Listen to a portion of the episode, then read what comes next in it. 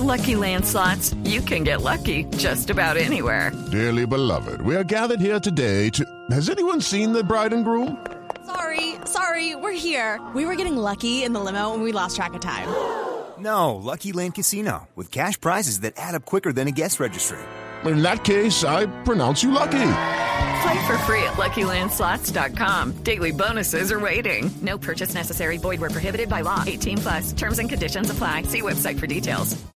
El doctor Edgar Hernández, tal vez la persona que más conoce en el país de traumatología en competición y de tratamiento de pilotos, pues ha estado muy al tanto de lo que ha pasado con uh, Michael Schumacher. Interrumpimos sus sagradas vacaciones para que nos cuente este tema tan complejo de la reanimación de una persona que lleva, que puede llegar a llevar tres semanas con un coma inducido. Mañana completaría una semana. Mañana completaría una semana. El tren de espera, ¿qué nos permite anticipar ante esto, doctor? Doc, buenos días. Eh, Ricardo, buenos días para ti, la mesa de trabajo y todos los eh, amables audiencias que tiene este importante programa. Bueno, ¿cómo ve el panorama del tema de lo que está hablando el doctor uh, Yuf Keller, un neurocirujano, sobre la actual situación y las tres semanas del compás de espera que consideran han de ser normales, sin alarmas, para el caso de Michael Schumacher?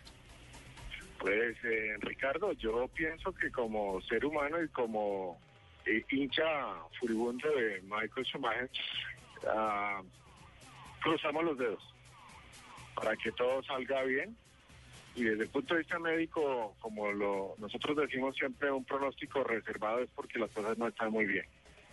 Hay dos tipos de lesiones que se producen en un trauma craneoencefálico de esa magnitud y el primero es el mismo daño que produce el golpe sobre la masa encefálica, sobre el cerebro.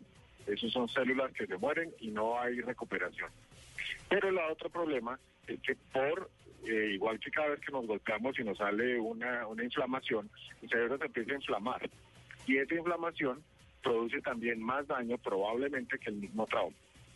Por esa razón, tenemos que tratar de eh, hacer que ese cerebro no trabaje tanto y por eso se hace el coma inducido, con dos objetivos. El primero, bajar la temperatura a unos niveles que permitan que haya un menor consumo de oxígeno. Necesitamos que las células del cerebro no estén consumiendo tanto oxígeno. Y eso se logra es con hipotermia, o sea, bajando la temperatura. Y lo segundo, evi evitar que se produzca más edema cerebral, que es lo que va a dañar y permitir eh, la extracción, la extraer esos coágulos.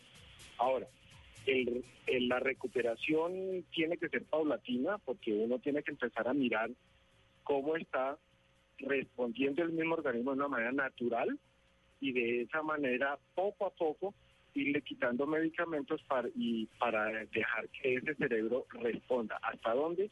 Hasta donde Dios lo permite. Bueno, en estos momentos veo que usted enfrenta a la medicina con la teología, cruzando los dedos hasta donde Dios lo permita.